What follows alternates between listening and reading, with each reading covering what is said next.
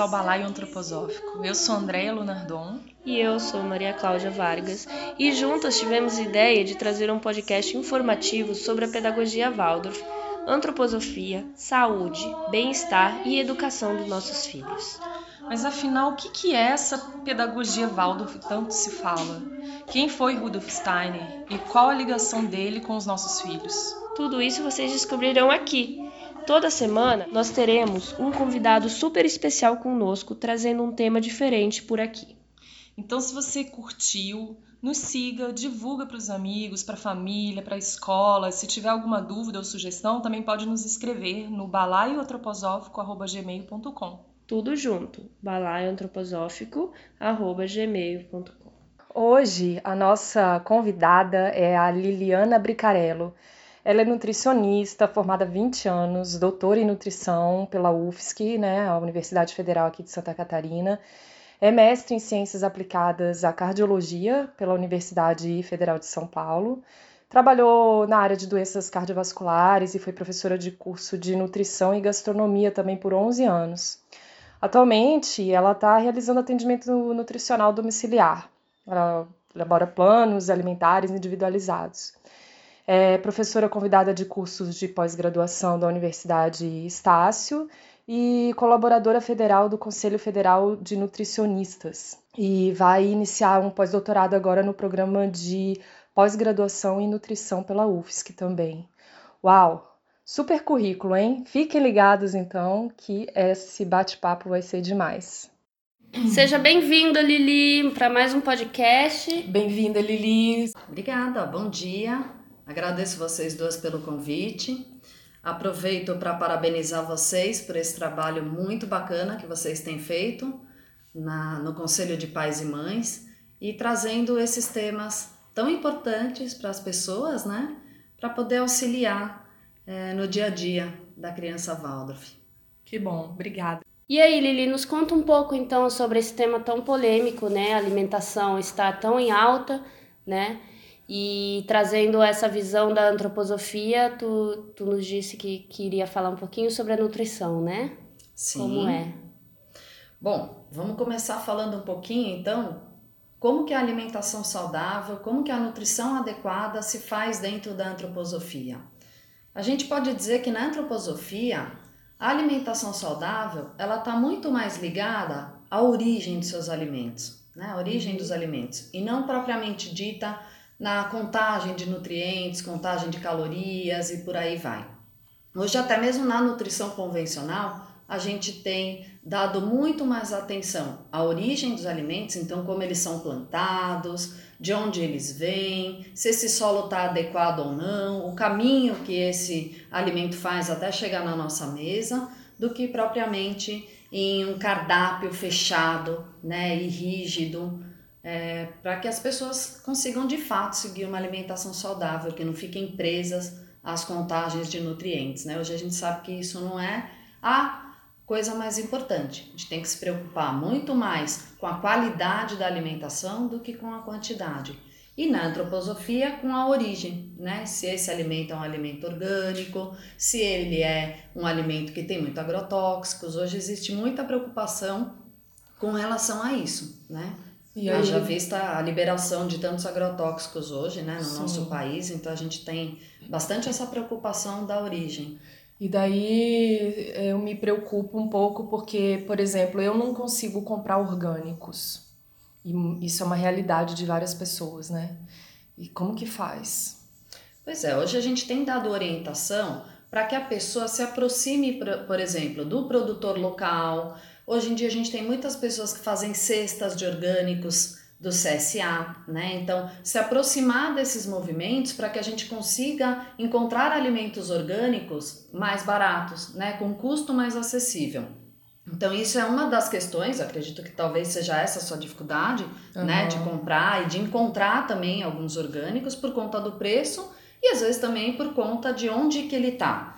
Né? Da então, acessibilidade ao produto, né? Da acessibilidade ao produto. Então, aqui em Florianópolis, por exemplo, a gente tem é, mais chance de encontrar alimentos orgânicos, né? Até uhum. por conta agroecológicos também, até por conta da de como a, a, está essa parte da liberação dos agrotóxicos aqui. É, estamos numa das cidades mais, né, nesse, atualizadas nesse aspecto, assim, privilegiada dentro do Brasil. Sim, mas eh, não é a realidade de todo o Brasil, né? Como a gente está fazendo esse programa e que vai ser transmitido para todo o Brasil, acho que é legal a gente colocar que não é a realidade de todas as é. cidades é. e todos os municípios. Uhum. Então, a recomendação que a gente dá é sempre tentar se aproximar né, dos produtores locais, ver onde você consegue encontrar o orgânico mais barato, né, conversar. Hoje em dia a gente tem, por exemplo, na, até mesmo na, nos sites das prefeituras, listas de feiras orgânicas, uhum. de locais onde a gente vende orgânico, porque se a gente fica às vezes restrito em comprar só dentro de grandes supermercados, a gente acaba pagando um preço mais elevado.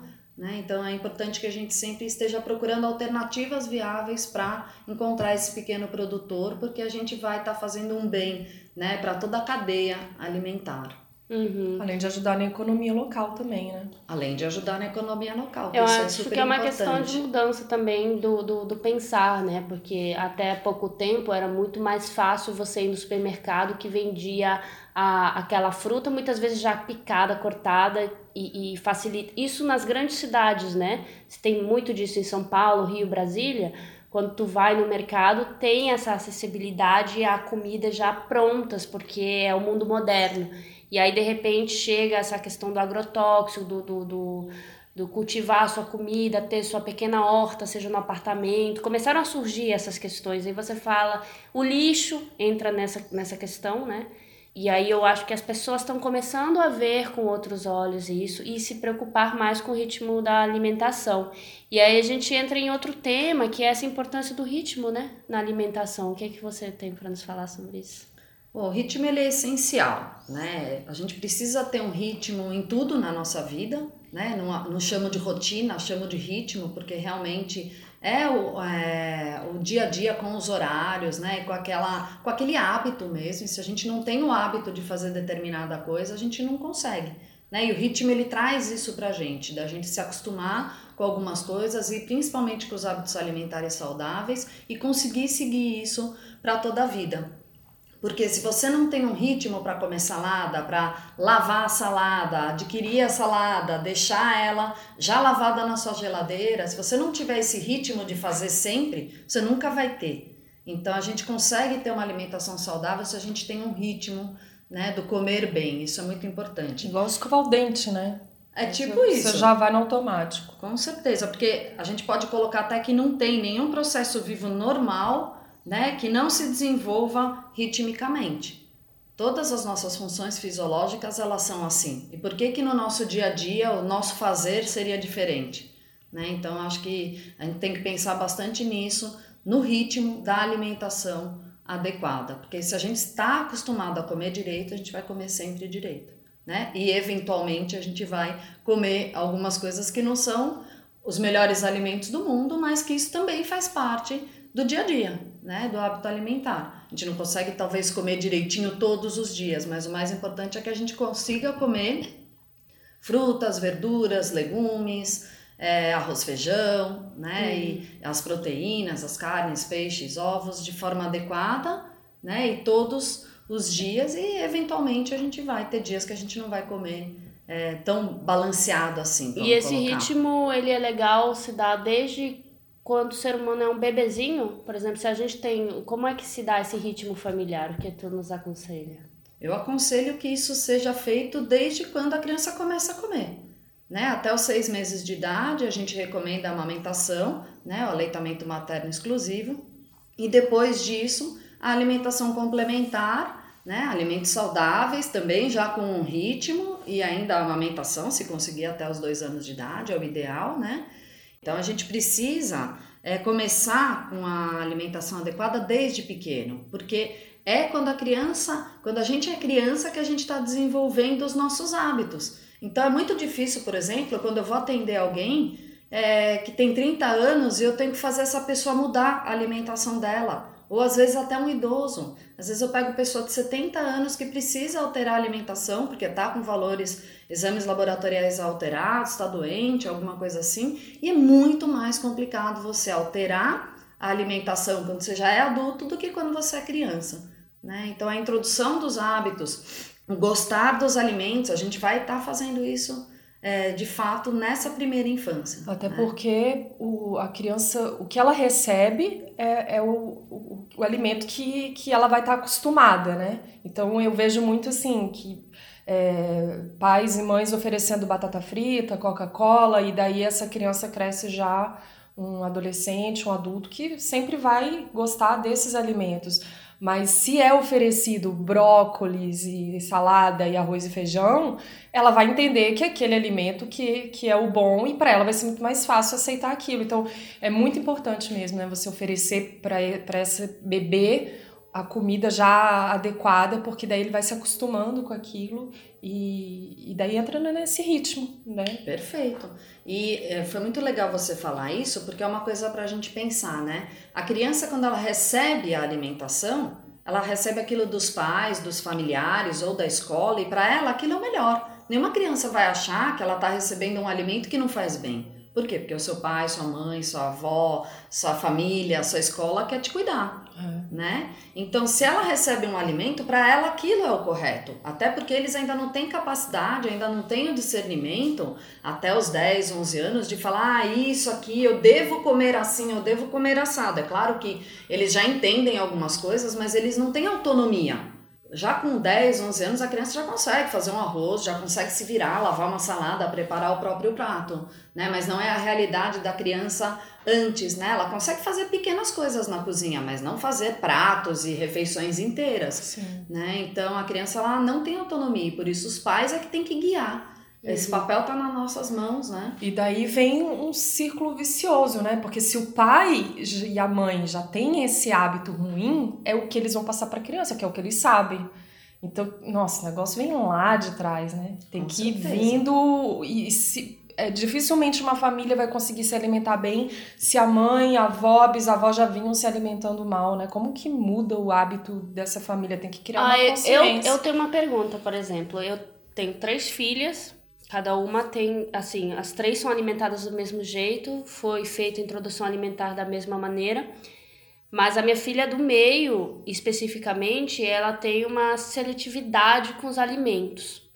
E é normal ela ver, por exemplo, na hora do almoço, a gente comendo aquele pratão de salada e tudo, mas ela só gosta, por exemplo, de comer arroz e feijão coisas que agradem o paladar dela. Come algumas frutas bem, mas não é tudo, sabe? Ela tem uma coisa assim em relação a aceitar outras coisas que saiam do, do, do, do gosto dela. Aí eu fico me perguntando por que se a, a, a essa introdução alimentar foi feita da mesma maneira, oferecendo sempre coisas diversas e ela sempre nos vendo nos alimentar bem, assim. E as outras comem bem. As outras comem super bem. A Luísa, quando era pequena, ainda tinha uma certa seletividade, assim. Hoje em dia come de tudo, ela tem esse entendimento. E a Sofia nasceu comendo, assim, sabe? Aquela coisa nunca deu problema com nada, aceita tudo. Agora, Isabela muito seletiva. Pra gente é um sofrimento muitas vezes, assim, porque tem que sair na rua, tem que ter um lugar onde tem arroz, feijão. Ou um lugar que sirva macarrãozinho. Porque que tem que ser com, especificamente com molho de tomate, um pouquinho de carne moída. Não pode sair dos parâmetros dela, ela é muito seletiva. Senão ela não Eu queria saber o porquê disso, assim, se é uma fase da criança. É muito interessante essa sua pergunta, né? E aí vale a reflexão que, assim, cada um é um.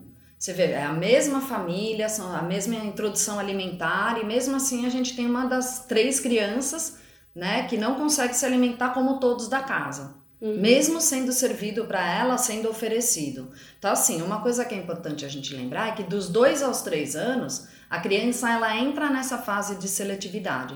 E se a gente não tomar cuidado, quando a gente vê, a gente já tá nesse bololô né? E a gente já foi engolido por isso e a gente tá servindo só arroz feijão porque é uma coisa que ela gosta mais, porque a gente já sabe como é que vai ser. Se a gente colocar uma salada, alguma outra coisa que tá fora desse padrão que você colocou, né? Então é super importante, você até colocou isso como um estresse, né? Ah, é um estresse para mim, eu fico muito nervosa com isso. E é um estresse para a maioria dos pais. Essa fase que eles começam a ficar seletivo, feijão não, é, o meu filho, eu sou nutricionista há 20 anos e o meu filho teve essa fase, dos dois aos três anos era feijão não. Uhum. Eu acho feijão, acho não, né? A gente sabe que os feijões, as leguminosas, elas são super saudáveis. Uhum. Uma fonte de ferro também importante, bacana. E complementa o arroz, né? Que é a, a alimentação do brasileiro, né? E é uma alimentação que tem muitos aminoácidos, muitas vitaminas e minerais importantes. E então a gente tem que tomar bastante cuidado só para não entrar, né, nessa onda das crianças e continuar servindo. Mesmo que ela fale, não, eu não quero, coloca um potinho, coloca um pratinho com salada e todo dia é um dia. Então a gente tem que continuar é, ofertando, oferecendo isso para a criança, sem desanimar né? Mesmo que aquilo seja um problema. E na verdade, que bom que pelo menos ela gosta de arroz feijão, que não é um, né, um alimento industrializado, uma coisa que não seja saudável. Pelo menos ela gosta de arroz feijão, come frutas, né, uhum. come carnes, então assim, ela tem a base da alimentação pelo menos saudável. E essas saladas, esses legumes, que eu acho que é onde todo mundo enfrenta mais problema, né? A maioria dos pais enfrentam mais problema é que a gente tem que ir ofertando e vendo, porque às vezes a criança ela não gosta daquele jeito que é apresentado o alimento para ela. Uhum. Mas se a gente usa a criatividade, né, com os alimentos, faz um dia picadinho, um dia com molinho, outro dia até a gente usa ferramentas assim de fazer carinha, de fazer coisas no prato, para que aquilo fique mais atrativo para a criança, são algumas soluções para a gente tentar que ela eh, não deixe de comer aqueles alimentos que a gente sabe que são importantes, uhum. como as frutas, os legumes, os legumes e as verduras. É, eu né? ia dizer esse negócio do, do, tempero, porque às vezes a gente costuma a gente não come salada sem tempero, mas às vezes a gente costuma oferecer para criança seco, sem tempero nenhum. Sim. Ah, pô, é difícil, né? Rola um temperinho assim, um limão, um azeite, um salzinho. Sim. Né? O meu sobrinho, por exemplo, adora comer com aceto balsâmico. Então ele molha o brócolis e come o brócolis inteiro. Ai, eu adoro aceto. Então, de repente, alguns macetes assim, né? Descobrir claro. o que, que a criança gosta de molhinho, um tahine, de repente, e mandar Sim. ver na salada com tahine. Eu acho que tem que ser perseverante, né? Porque hoje em dia o que eu vejo da minha filha mais velha, é o discurso dela era assim. Ah, naquela época aquilo não tava pro meu paladar. Hoje em dia eu amo, eu adoro, eu acho gostoso. Ela adora brócolis, ama, assim. Então, é, eu vejo são fases. Ela fala para mim, é fases. Naquela época eu não via sentido em comer. Hoje em dia eu gosto. E Sim. eu só gosto porque vocês continuaram comendo, né? Isso. E porque vocês. Acabou que teve um momento que eu tive que experimentar e vi, nossa, não, realmente, agora tá no meu momento. É, a gente tá em constante mudança, é. né? A gente ainda adulto, antes não comia uma coisa, agora come, né? O tempo todo a gente tá mudando, é importante Sim, eu... perseverar mesmo. Perseverar, acho que essa é uma palavra importante para as famílias, não desistir de ofertar um alimento saudável, né? E fora isso, mais uma vez, respeitar o indivíduo, né? uhum. né? Porque cada um é um. Então a Andrea falou que de repente fazer um molho, a gente gosta de comer com molho. Mas tem criança também que não gosta de comer com molho. Vou dar o exemplo agora do meu filho. Ele fala assim: para de pôr tanto azeite, para de pôr molho na minha salada, eu não gosto. Né? Então, assim, é sempre ouvir aquela criança e tentar ofertar para ela de um jeito que ela gosta. Né? Então, isso cada pai, cada mãe, cada família, cada responsável vai encontrar um jeito né, para essa criança comer. Agora, se não perseverar, aí complica. E daí né? por isso que é importante o ritmo também, né? Porque se você tem esse ritmo dentro de casa, na medida do possível, você vai conseguindo ter esse feedback da criança e vendo se ela gosta de molho, se ela não gosta, e o que, que pode fazer, e melhorando e ajustando até que consiga introduzir né, os alimentos devagarzinho. Sim. E... e é muito comum a gente ter que mexer, Andréa, na alimentação da família. Porque eu não consigo muitas vezes tratar essa criança, cuidar dessa criança, propor um plano alimentar adequado para essa criança, se o pai e a mãe não colaboram ou não se alimentam bem. Porque os pais, a, a, a família é o espelho dessa criança. Então ela fala: se o meu pai não come, por que, que eu tenho que comer? Se a minha mãe não come, por que, que eu tenho que comer? Então existe essa dificuldade também da criança enxergar aquilo como uma coisa boa se ninguém come. É. Então, assim, a maioria da, é, do, do, meu jeito de trabalhar é sempre tentando incentivar uma mudança na família, né? Uma mudança dos hábitos alimentares da família, porque isso é uma coisa importante para todos, não só para as crianças, né? Então, a gente consegue ter resultados importantes quando a família entra nesse movimento também de querer comer de uma forma mais adequada.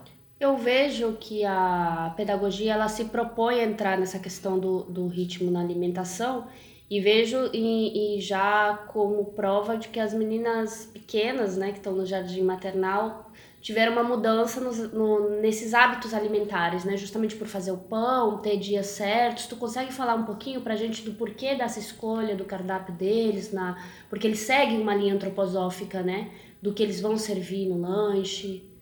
Sim.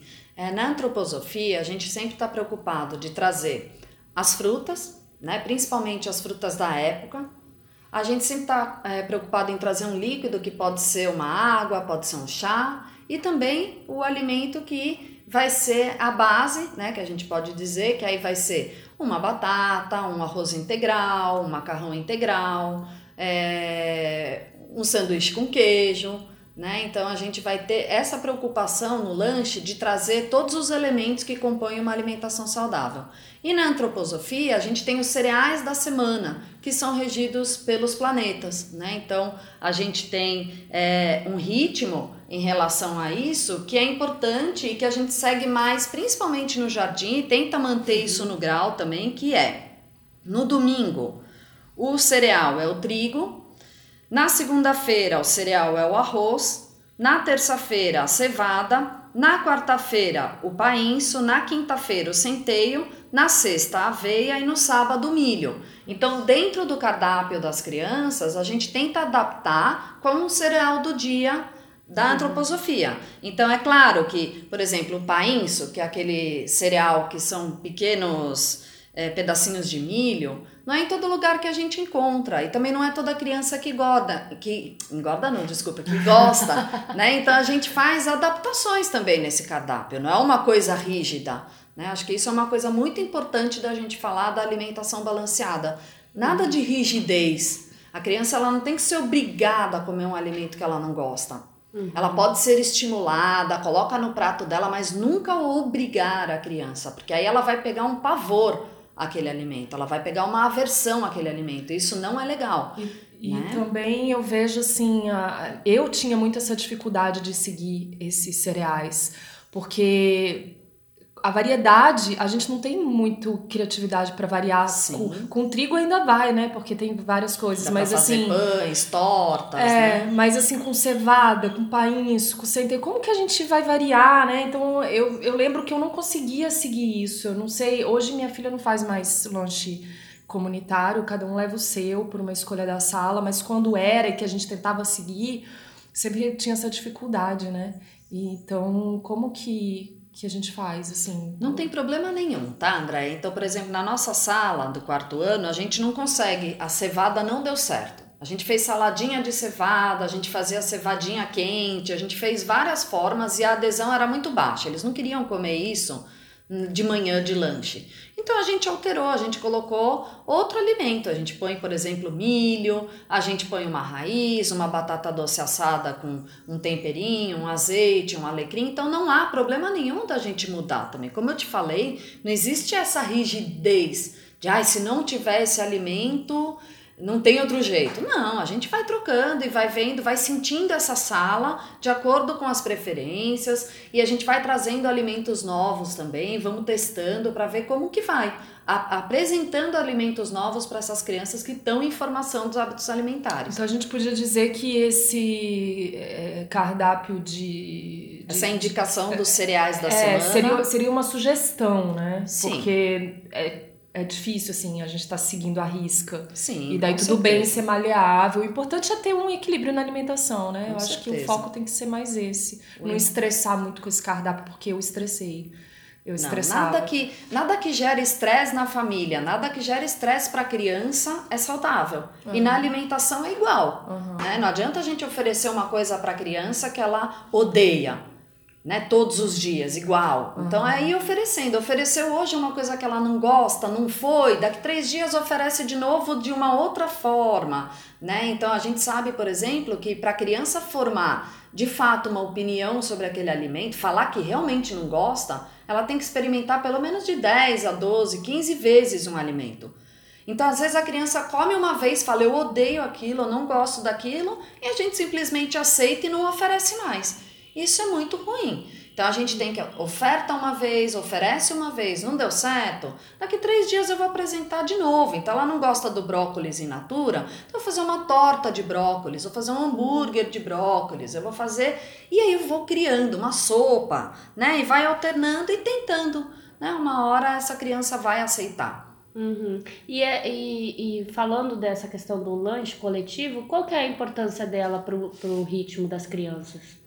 Na é muito escola, importante, assim? né? Porque quando você propõe um lanche coletivo, você envolve as famílias a produzirem esse lanche, a se empenharem em preparar esse lanche, junto de preferência com a criança. Então, isso é uma coisa bacana, porque ela se sente é, naquele dia responsável por aquilo, então ela é importante para a classe naquele dia que ela está levando o lanche. E é importante compartilhar também, porque você acaba comendo coisas diferentes que você não come na sua casa. Então a minha torta de brócolis é diferente da sua, que é diferente da da Andrea, que é diferente o jeito de fazer, o jeito de preparar, o jeito de cortar a fruta. Cada família faz de um jeito. Eu lembro que um dia o, o meu filho chegou da escola e falou: Ah, eu comi manga com a casca. Eu nem sabia que dava para comer a, a, a, manga com casca. E eu falei, e aí, você gostou? Ele falou, ah, de boas, é tranquilo. Então aqui algumas crianças da classe comiam com a casca e a gente já manda a fruta higienizada, desinfetada, não tem problema nenhum de comer com a casca. Uhum. Né? Então foi engraçado, porque é uma coisa que a gente não tinha o hábito e hoje pode-se comer a casca, tem né? Muita, Desde que se goste, é, Tem claro. muita coisa que a gente não tem o hábito, né? Que a gente poderia, a alimentação poderia ser mais rica e não é porque a gente não tem aquele hábito, né? a gente não, tem, conhece às vezes. Não conhece. a torta feita com casca de banana, esses é. dias eu vi numa uma receita e achei incrível. Eu falei, gente, olha só, nós muitas vezes não enxergamos, por, por falta de conhecimento, o tanto que um alimento né, dá oportunidade de fazer comida. Assim, Mas né? se você observa a natureza, eu estava aqui lembrando, a natureza sempre nos ensina, né? Eu tinha uma cadela que a gente tinha um pé de manga. A manga caía, ela comia tudo. Ela comia a casca, a manga inteira, ela chupava só deixava, o caroço. Chupava o caroço, só deixava aquele caroço. Parecia que tinha. Eram vários caro, caroços na, na, na grama. Então, né, se a gente observasse, pô, se ela come, eu também posso comer, né? Por quê? Por que não? Uhum.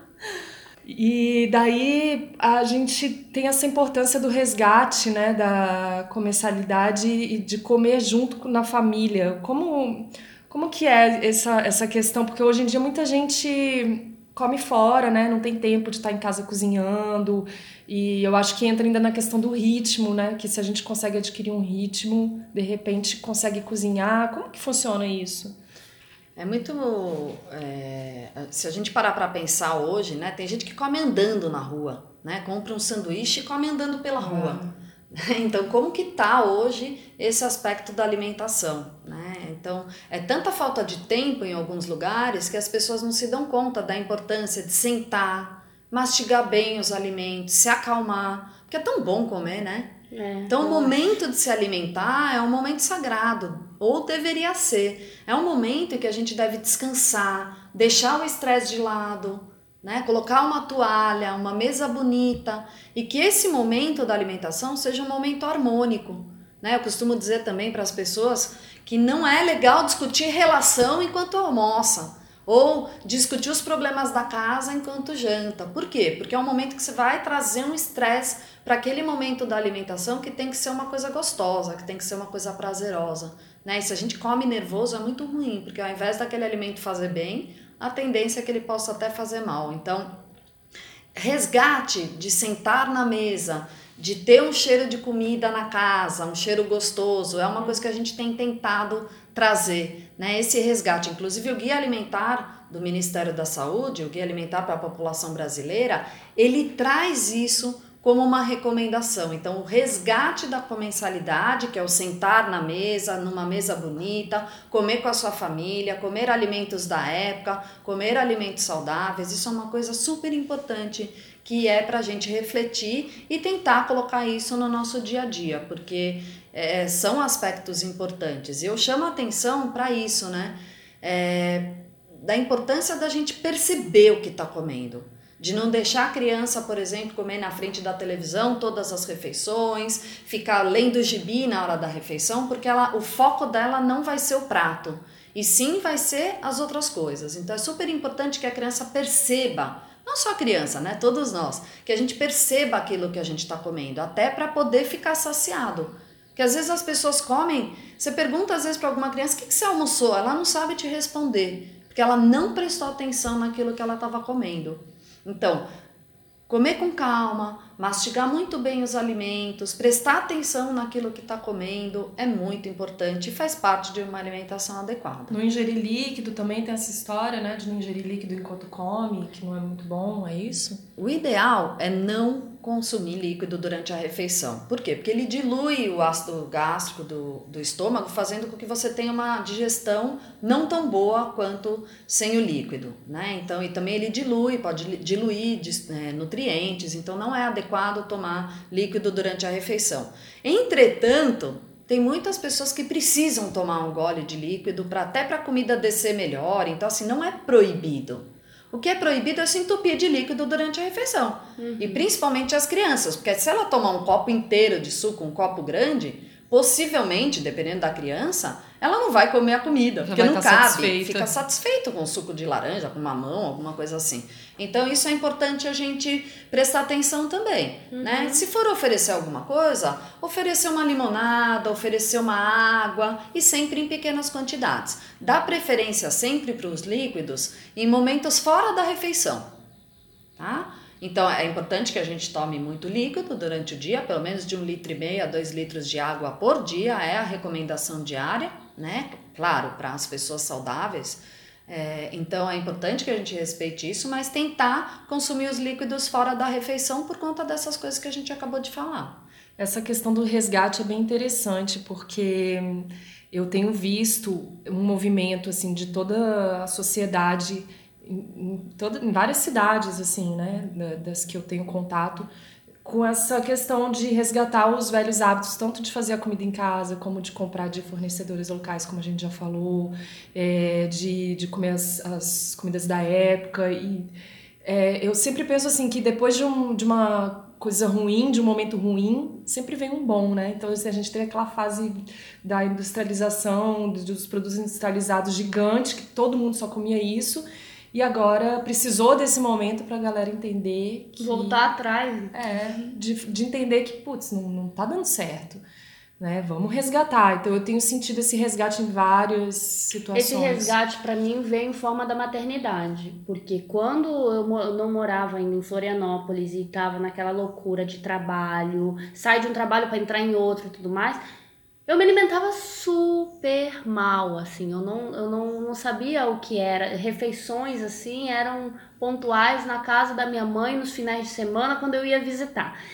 Quando, a partir do momento que eu virei mãe e vi que aquela criança dependia de mim para ser nutrida, o, aquela questão que veio, porque do meu país, né? Peru tem muito essa coisa com a comida. Não se comprar. Eu cresci numa época onde não se comprava, não existia industrializado, até porque o país não era aberto para esses produtos. E existe uma variedade enorme. Então, eu cresci tendo cheiro de comida em casa. De meu pai, minha mãe, meu avô, todo mundo cozinhava. Então eu aprendi a cozinhar. Então esse resgate aconteceu na maternidade para mim, que chegou a hora assim que a cozinheira Maria Cláudia entrou em ação. Assim, eu falei: "Não, preciso fazer algo por mim". Vou ter que mudar, né? Vou ter que mudar, porque até, até esse momento chegar, eu passei por apendicite, passei por cirurgia no estômago por conta da má alimentação, do estresse, né? E eu falei, não, calma, ou eu me cuido, isso tem que partir de mim, não, não dos outros, né? Então, ou eu me cuido, ou, ou eu vou ainda estragar outro ser humaninho que tá aqui comigo. E aí tudo mudou, eu comecei a fazer comida em casa, essa questão da, da, das refeições começaram a ficar sagradas. Então, eu sempre digo assim, a maternidade acolhe a gente para vários aspectos que muitas vezes ficam adormecidos por conta dessa, dessa questão de ritmo, né? E a gente passa a dar valor no tempo. E eu Com acho certeza. que o tempo é uma das questões do mundo contemporâneo, ter tempo. Né? Então, e acho que isso é a grande dificuldade das pessoas conseguirem ter uma alimentação adequada, porque fala, eu não tenho tempo de preparar, eu trabalho fora o dia inteiro, como fazer? Então é isso que a gente tem que despertar nas famílias, né? Então cada um vai ter uma dificuldade diferente. Então, como resgatar essa alimentação saudável, comer em casa, diminuir os alimentos ultraprocessados, que são os alimentos industrializados, Como conseguir de fato fazer isso? Acho que uma boa dica é a gente fazer a pessoa olhar para o dia dela, né, o hábito dela e tentar ver de que forma que eu posso me programar melhor, me organizar para ter uma alimentação saudável, porque para a gente conseguir isso, de fato, a gente precisa se organizar. Então, cada família vai ter um esquema. Então, vai ter família que vai precisar chamar alguém para ajudar, vai ter família que vai ter que preparar tudo no final de semana, congelar para poder comer durante a semana. Aí vocês vão me perguntar, mas pode comer alimento congelado? Alimento congelado não perde as propriedades? Claro, quando a gente faz o processo de congelamento, a gente perde algumas vitaminas, alguns minerais. Mas é muito melhor eu comer uma comida congelada que eu preparei com alimentos frescos, in natura, né, com o mínimo possível de alimento industrializado, do que eu pegar uma lasanha pronta, abrir e comer. Tá? Então são essas coisas que a gente tem que pensar, porque tem muita gente que vem com esse com essa, não é nem desculpa, né, mas com esse artifício. Ah, mas se eu congelar não vai ser bom, isso não vai ser interessante. Vai sim. Se você fizer de forma adequada, Vai ser bom sim, se você precisa se organizar. E daí entra a questão também de priorizar, né? Porque é, a gente entende que a vida tá corrida para todo mundo, que todo mundo tem trabalho, filho, busca aqui e ali, mas quando a gente prioriza algum aspecto, é, a gente arruma um tempinho, mesmo que seja no fim de semana ou de noite, mesmo cansado, para que aquilo seja prioridade, seja feito. E, e daí sim se encaixa na rotina. E daí eu acho que depois que se encaixa na rotina é, vai, né? Flui. Vai que é aquilo que a gente falou que é o hábito alimentar, é o ritmo da família, e a é. gente consegue estabelecer isso de uma forma tranquila, né? Então eu há muitos anos que eu já é, compro verduras, frutas, legumes, já lavo, desinfeto, seco na secadora de vegetais, né, para poder guardar aquilo sequinho, porque ele dura muito mais. Então eu me organizo de tal forma que o meu filho sempre vai ter, a nossa família sempre vai ter Salada, arroz, feijão a gente sempre tem. Então, a proteína, né, a carne, o frango, o peixe, o ovo, a gente se preocupa no dia ali. Então, se não tiver nada, a gente faz um ovinho cozido, um ovo mexido e complementa e tá tudo bem. Então, se a gente tiver pelo menos a base pronta, tudo fica mais fácil. Não precisa né? ser também aquela coisa assim, um luxo, né? Eu sempre penso nisso. Na simplicidade, a gente consegue se alimentar bem. Eu, eu, isso que eu ia dizer. Porque geralmente quem não tem o hábito, no começo o que me assustava, antes de eu começar a perceber a alimentação de uma maneira diferente, era justamente isso. Era putz, botar a mesa, a louça, mas, cara, eu vou ter que fazer o almoço. Aí o fato de pensar no almoço era ultra estressante até eu perceber que, por exemplo, eu podia fazer uma salada de quinoa. E, e, era só, não precisava fazer mais complementos, e que aquilo me alimenta muito. E que a criança, por exemplo, na hora do lanche, não precisa ter um rodízio, a gente não tá no café da manhã de um hotel, né? Que ela pode comer um iogurte com linhaça e aveia e tá ótimo. E uma fruta, E isso né? começou a dar um, um pelo menos como mãe de três, é, dá um alívio, assim, falar, não, é isso. É. As meninas não precisam comer, eu tenho que fazer torrada, eu tenho que fazer waffle, eu tenho que fazer suco verde todo. Não, é só uma coisa e escolher aquilo é. e ir fazendo cardápio, de eu maneira que, leve. Com essa história né? de self-service também, né? A gente pegou uma cultura que não é nossa, de abundância, de diversidade e que não tem necessidade, né? Se tiver isso, uma salada de quinoa, muitas vezes eu almoço uma carne e um legume, não precisa ter 500 legumes, 500 tipos de salada, dois tipos de não sei o que, né? E ter isso em mente já facilita bastante, dá um alívio mesmo. Você falar, nossa, tudo bem eu comer só uma salada de quinoa, né? E daí, Lili, qual que são os principais problemas assim na alimentação infantil que você pode pontuar pra gente? Bom, o que a gente tem mais percebido hoje no dia a dia das crianças, né, em relação a, a problemas alimentares, é principalmente a omissão do café da manhã, né? Então, as crianças que não se alimentam para ir para a escola, não comem nada, e aí fica muito complicado, né? Porque aí só vai tomar o lanche 9 e meia, 10 horas, tá sem energia. Muitas vezes a gente encontra as crianças cansadas, fadigadas, porque realmente não se alimentam bem antes de ir para a escola, não comem absolutamente nada, né? Então, é, a omissão do café da manhã é um problema.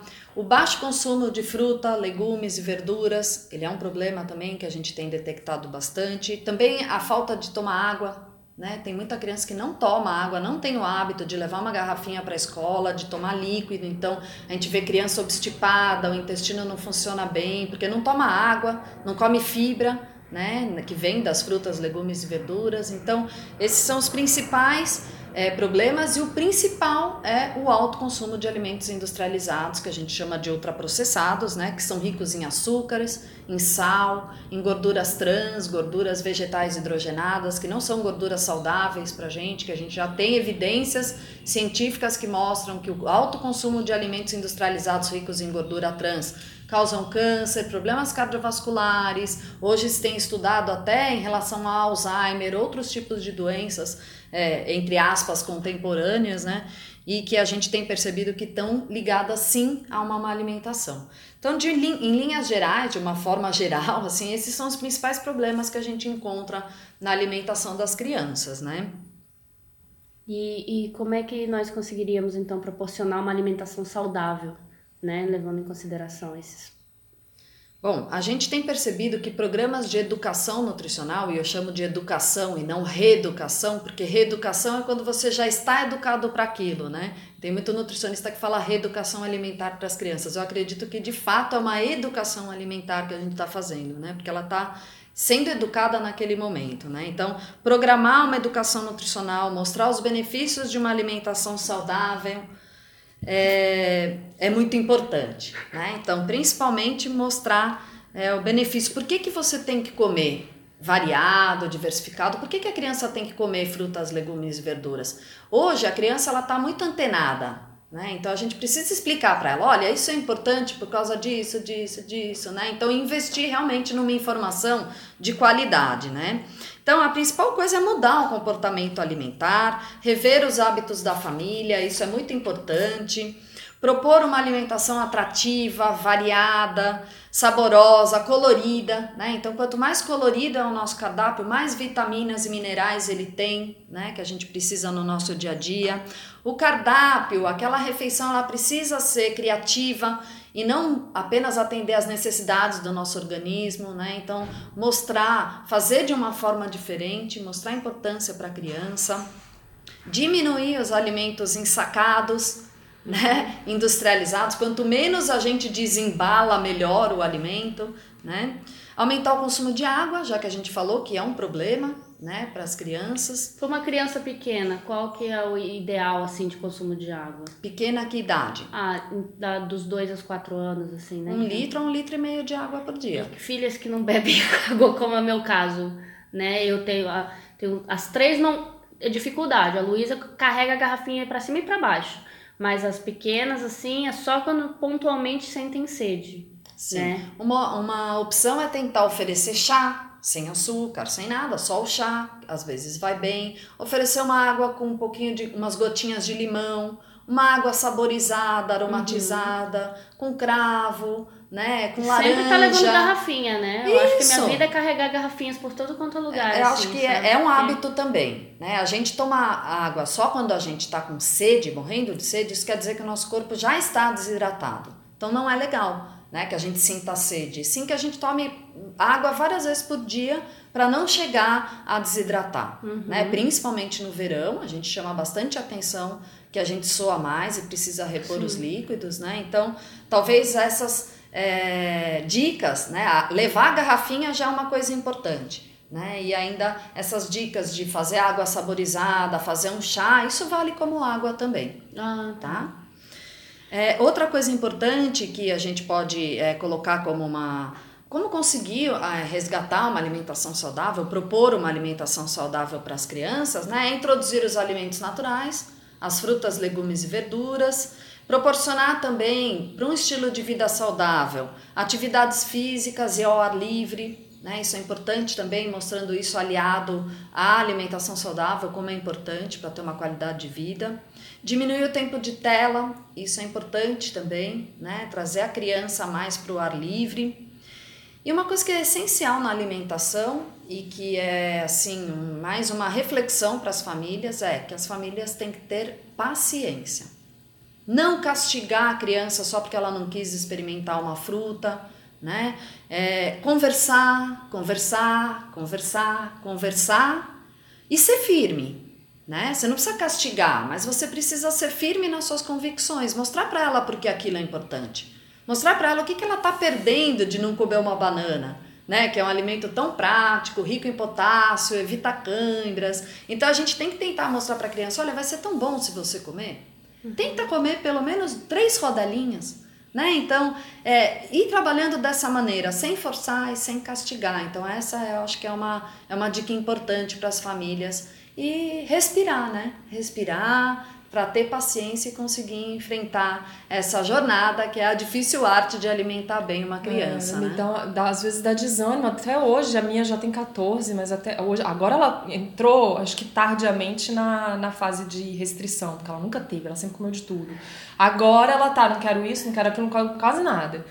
Vê a preocupação, porque ela me, me vê comendo, me alimentando, vê que eu como bem, então ela sabe que o caminho é esse, mas fica nessas restrições e me dá muito desânimo assim de quando eu ofereço e ela se recusa. É, é importante não desanimar, né? Porque não, hora... é ser perseverante. E é... lembrar que a antroposofia fala disso, aos é 14, né? 14. Os 14 a criança ela faz, vai fazer o teu caminho oposto. Ah. Tudo que você é como referência, ela vai querer fugir. Ao contrário. Mas depois ela retorna. Ah. Por isso que a gente tem que ser perseverante, porque vai rolar esse distanciamento para ela poder é, desenvolver essa individualidade dela, ah. né? E isso aconteceu com a gente, se você para pra perceber, em algum momento a gente não quis ser igual aos nossos pais, e aí é essa fase da rebeldia, um tipo de rebeldia, né? Mas ela vai retornar, é só a gente ser perseverante, ah. continuar. Com certeza. Dando aquele exemplo em casa. Com né? certeza, acho que isso que vocês colocaram é muito importante, porque é nessa fase da adolescência que eles começam os enfrentamentos, né? Então eles estão se reconhecendo como indivíduo e é muito comum eles encontrarem na alimentação, porque eles sabem que a alimentação para os pais, eles tra traz um, uma angústia, né? Ai, se ele não come, uhum. ai, ele tá doente. Então, essa parte da alimentação eles conseguem enxergar como uma coisa que dá angústia na família. Então, é às vezes um dos movimentos que eles fazem para chamar a atenção. Então, se eu não comer, se eu falar que eu não gosto, eu tô deixando ela brava, ou eu tô contradizendo alguma coisa que ela tá me colocando como uma coisa boa. Então, uhum. a gente tem que ter também paciência para enfrentar esses momentos, né? E ver que tudo é passageiro. Ah, é um né? desapontamento que eu queria dizer a palavra. Eu fico desapontada quando eu ofereço e ela não quer. E daí também eu vejo que, que as mídias, né, elas influenciam muito na, nessa escolha, porque eles acessam as mídias, veem as outras pessoas comendo hambúrguer, batata frita, e daí eles meio que querem entrar nessa moda também, apesar de não ter o hábito de, de comer. E como que funciona isso? O que, que você, você pode dizer é, Eu acho que em, em tempos de mídia, eu ia até te perguntar isso também. Em tempos de, de das tecnologias acessíveis, principalmente para os adolescentes, né, tá tão ali, é, e influenciadores digitais, quem tu recomenda ali, tipo, para esses ouvintes, assim, olha, essas pessoas são bacanas porque dão dicas legais sobre alimentação, dá para ver mais e Acho que isso é bem um alerta, né, para as famílias. Eu acho que esse é um dos problemas que eu não listei nas crianças, mas que aí a partir do momento que começa a ter um celular, começa a acessar mais a internet, entra o problema das mídias digitais, das redes sociais, e a gente tem muita blogueira dando orientação alimentar, e que muitas vezes não é uma orientação alimentar saudável. A gente tem blogueira, a gente tem, tem que tomar muito cuidado com isso, tá? Porque normalmente são conceitos equivocados tá? De blogueiras, enfim, desses influencers, a gente tem que tomar bastante cuidado, principalmente por aquilo que eu falei da individualidade, porque cada um é um. O que foi bom para Maria Cláudia não necessariamente é bom para Liliana e que não necessariamente é bom para Andréia. Então a gente tem que tomar muito cuidado, porque quando você fala, olha, eu estava assim e agora eu fiquei assim após uma dieta. Isso é muito sério, porque as pessoas elas não têm o mesmo resultado para as coisas. Uhum. Né? E outra coisa é esse terrorismo nutricional que a gente tem hoje, propagado, né? Então, essa, essa coisa que as adolescentes têm, assim, essa necessidade de estar magra e de estar aceitável aos padrões, né? Então, isso é um problema que a gente tem que tomar cuidado, porque podem ser distúrbios alimentares, né? Como anorexia, bulimia, a gente tem visto que atinge cada vez mais as adolescentes, né? Que isso dá motivo também para suicídio, que a gente sabe que está aumentando muito os níveis é, os números no nosso país em todo o mundo. Então, são coisas para a gente ficar bastante atento, conversar bastante com os adolescentes e orientar um caminho correto, né? Procurar aí uma ajuda que de fato seja confiável.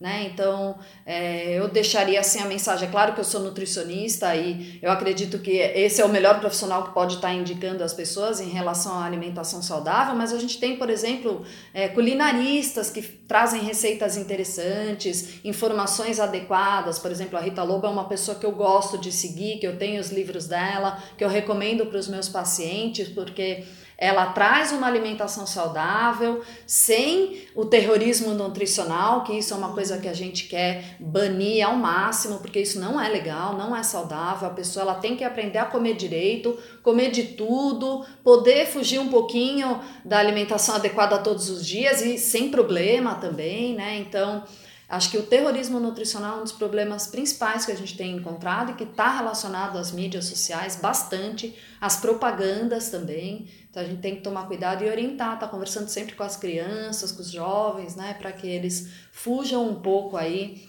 do padrão que é, né? Então tem que ser magro, tem que ser assim, tem que ser assado, cabelo tem que ser de tal jeito. Não. Cada um tem que ser o que gosta, cada um tem que ser o que consegue ser. Eu acho de que forma a sociedade saudável, ela está né? caminhando agora é, pelo movimento que eu tenho visto para essa aceitação. Principalmente se fala muito da mulher, né? Aceitação da mulher como ela é. Cada um tem a sua beleza, cada um tem o seu padrão. Aham. Não adianta a gente querer colocar todos como iguais, porque não somos, entendeu? E exatamente, um tipo de exercício atinge um determinado corpo, mas com aquela dieta, mas não significa que vai servir para mim Claro. né? E eu acho que acima de tudo a qualidade de vida. Uma culinarista que é bem famosa também que eu adoro é a Bela Gil, Sim. porque ela traz é, ela me trouxe uma clareza do, do cozinhar, principalmente porque ela também tem filhos pequenos, né? E ela fez várias coisas interessantes no, no YouTube quando começou, de, com, com a Sim, filha. e até né? hoje ela ainda faz, E né? a faz, menina ela dela já tá ativista. grande e ela continua fazendo. Tinha esquecido da Bela Gil também. Mas é também uma pessoa que a gente pode seguir de referência, porque sempre traz conceitos adequados de alimentação saudável. Ela não é nutricionista, mas ela estudou fora, né? Ela fez cursos de alimentação saudável. Então é uma pessoa que traz pra gente informações adequadas, informações interessantes. Ela fala muito sobre agroecologia Uhum. né, a respeito da biodiversidade. Então é bem interessante também por esses aspectos, né, que a gente precisa estimular tanto é, as nossas crianças e adolescentes. E outra coisa também que ela fala bastante é não ao desperdício de alimentos. Exato. Então, de que forma trabalhar com os alimentos da forma mais integral que a gente puder, né, utilizando todas as partes do alimento que são comestíveis. Então, isso também é uma coisa bacana que ela traz e que a gente pode usar também para nos inspirar. Né? Porque para se ter um cardápio com tudo isso que eu coloquei, ser colorido, diversificado e tudo mais, a gente precisa de criatividade. E eu né? acho Então- importante a gente ressaltar a individualidade do ser humano, né? Como você disse várias vezes, porque eu acho que se seguir é, essa linha de que cada um é de uma forma e que a sua dieta pode não ser igual à minha, é, já é meio caminho andado. E também por conta de certas pessoas não poderem fazer uma dieta comum. Eu, eu sou um exemplo disso, né? Eu tenho uma questão de hipoglicemia que eu não posso fazer uma dieta, por exemplo, com arroz e feijão. Então, é importante que sempre procure um profissional, né, Lili? Claro. E que a gente fique atento a isso para não entrar nesse caminho de vamos todo mundo junto, mesmo que seja para um lado saudável, Claro. supostamente, né, o que é saudável para um pode não ser para outro. E tomar muito cuidado com isso que eu falei também das dietas da moda, né? Porque é uma coisa que a gente fica, né? Cada hora é um modismo alimentar. Então tentar fugir um pouco disso, né? Porque normalmente o que é bom para um não é para o outro, como eu falei, né? Então essa história de generalizar que todo mundo tem que comer a mesma coisa e tem que, né? Então cada hora é uma coisa, né? Uma hora é o ovo, então uma hora o ovo faz bem, uma hora o ovo faz mal, outra hora é a margarina, é a manteiga. Então cada momento assim a gente tem uma uma moda, uma coisa e a gente tem que acompanhar o que tem sido estudado, o que tem sido falado, ler bastante, se informar, tirar dúvida com as pessoas que a gente sabe que né, é, possam nos ajudar. E acho que uma, uma referência, vocês me perguntaram também, né, desses influencers, dessas é, o que, que a gente pode confiar, né? O que, que a gente pode levar como um padrão alimentar saudável. Acho que uma, um material que eu gosto bastante de trabalhar, que ele é escrito de uma forma muito simples e que é para toda a população brasileira, é o Guia Alimentar para a População Brasileira, né? Que ele traz para a gente recomendações, ele traz para a gente 10 passos para uma alimentação saudável e ele tem uma linguagem muito simples que pode ser usada por toda a população. Ele está disponível no site do Ministério da Saúde, qualquer pessoa pode acessar. E se vocês quiserem, eu posso até falar os 10 passos da alimentação saudável. Vocês querem? Pode claro, falar, pode com falar. certeza. Então, o guia, ele coloca pra gente, né? Que a gente tem que tentar fazer os alimentos in natura ou minimamente processados como base da nossa alimentação, que foi uma das coisas que a gente já abordou aqui, né? O segundo passo para uma alimentação saudável é utilizar óleos, gorduras, sal e açúcar sempre em pequena quantidade. Por quê? Porque são alimentos que reconhecidamente a gente sabe que não fazem bem para a saúde, né? E o terceiro passo é limitar o consumo de alimentos processados. Vocês veem que é aquilo que a gente falou, resgatar o alimento in natura, né? Comer bem, com regularidade e atenção em ambientes apropriados e sempre que possível com companhia. Então, um pouco daquilo que a gente trouxe da comensalidade, que já era uma coisa que Rudolf Steiner colocava como importante né, para as famílias. É fazer compra em locais que ofertem variedades de alimentos in natura ou minimamente processados. Se a gente vai num lugar que só nos oferece alimentos empacotados, são esses que nós vamos comprar. Se a gente der atenção e for mais em feiras livres, em pequenos produtores, a gente vai acabar comprando alimentos mais saudáveis, né? Uma outra coisa importante que o guia alimentar fala é que a gente deve desenvolver, exercitar e partilhar habilidades culinárias, que é o fato da gente cozinhar junto, né? Da, no Waldorf, por exemplo, da gente cozinhar com o nosso professor, da gente cozinhar para a nossa sala. Como isso é importante? Sim. Outra coisa importante, planejar o uso do tempo para alimentação, o espaço que ela merece. Então, realmente que isso seja a nossa prioridade, que a gente acabou conversando também na nossa, no nosso bate-papo aqui, né? Uma dica que a gente pode colocar também é dar preferências quando fora de casa a locais que servem refeições feitas na hora, na hora. Fugir né, daquela alimentação foods. pronta, comida rápida, que são os fast foods, né? Que é o mais prático, muitas vezes é o mais barato também. O mais né? gostoso, o mais muitas vezes. gostoso, porque é cheio de sal, açúcar e gordura. Agrada o paladar. agrada o paladar, então tentar também comer mais em restaurante por quilo, onde você tenha uma facilidade para escolher, porque aí consegue agradar mais é, gregos e troianos, né? Sim. Então isso para quem vai se alimentar fora de casa, né? E por último, aquilo que eu também deixei, que é ser crítico, né? Quanto às informações, as orientações e mensagens sobre alimentação que são vinculadas em propagandas comerciais e na mídia como um todo. Né? Então, ter essa criticidade, não acreditar em tudo que você está ouvindo e que você está vendo, e não ficar desesperado. Né? Acho que isso é uma coisa importante, é que a alimentação seja de fato um momento de prazer para toda a família. Foi um, um belo resumo, né? Esse, esses 10 pontos de tudo que a gente conversou. Eu acho que sim. Que legal, fico muito feliz pela sua participação aqui com a gente. Me esclareceu muitas dúvidas que eu tinha, espero que esclareça também para os nossos ouvintes. E a alimentação é com certeza um fator importante que a gente tem que estar atento e levar com leveza, né? Porque se vem o estresse, realmente a gente aí já não dá conta de fazer mais nada. Eu tava assim bem curiosa de como ia acontecer esse bate-papo, porque nutrição é um, um assunto que me interessa bastante. Só que aí eu pensei uma coisa que a gente nunca falou aqui no podcast, que além da Lili, aqui especialista em nutrição, a gente tem a Andrea. E aí a gente fala assim, mas quem são essas mães, né? E a Andrea atualmente ela trabalha com como personal chef, né? Fala um pouquinho do que, que é isso, porque é muito interessante. É, é uma nova onda que está surgindo, justamente na demanda da falta de tempo, né? O que que tu faz, É Andrea? verdade. Agora eu que sou entrevistada. é, um minuto, um minuto da fama. Um vai. minuto da fama. Não, eu, eu ofereço esse serviço de ir até a casa das pessoas, né? Justamente porque muita gente não tem tempo, não consegue se organizar. Então eu faço essa organização para a pessoa, né? É, primeiramente a gente tem uma conversa para eu saber é, o que, que a pessoa, se ela tem alguma restrição alimentar. Muita gente não come carne, tem outras pessoas que não têm problema com, com lactose. Então a gente tem essa conversa primeiro. E partindo disso, a gente faz um cardápio juntas, né? E a gente vê o que, que na casa a pessoa gosta mais de comer, vai mais, se vai mais para a parte dos lanchinhos, de tortas, ou se vai mais para a parte da refeição o que, que prioriza. E partindo disso, a gente faz esse cardápio. Eu vou até a casa da pessoa durante um período do dia, eu fico produzindo esses alimentos, sempre escolhendo é, os alimentos mais saudáveis, como a gente conversou aqui, né? Os, os da estação, usando os óleos melhores e podendo substituir sempre que eu posso substituir a, farinha de trigo por uma farinha mais saudável, mais low carb, assim, que, que tenha mais nutrientes.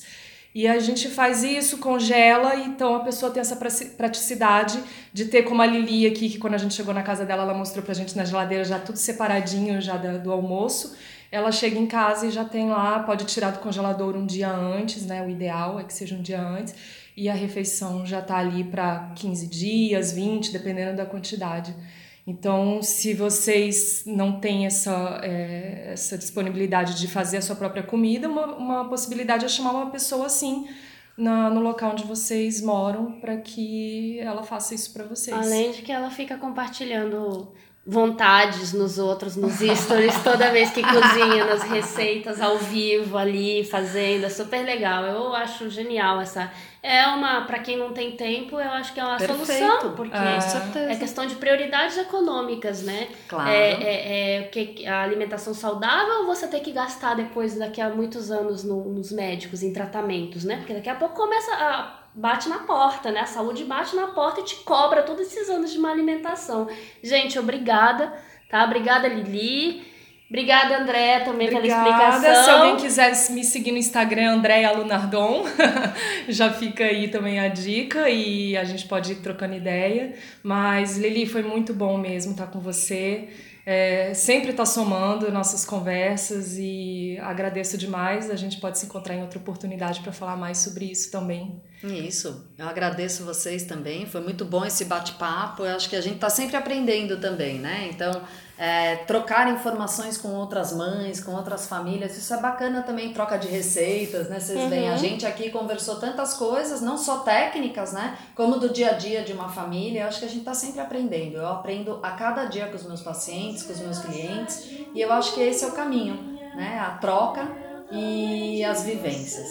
Então agradeço vocês e fico à disposição. Qualquer dia a gente pode falar de algum outro tema é, que o pessoal acha importante, interessante também todos. Até mais. Até, mais. Obrigada. Se ele disser que sim, é não maninha, tratarei dos papéis amarelinhas. Se ele disser que não, é maninha, morrerei de paixão. Ah, ah, ah. Calma, calma, calma, maninha, pera.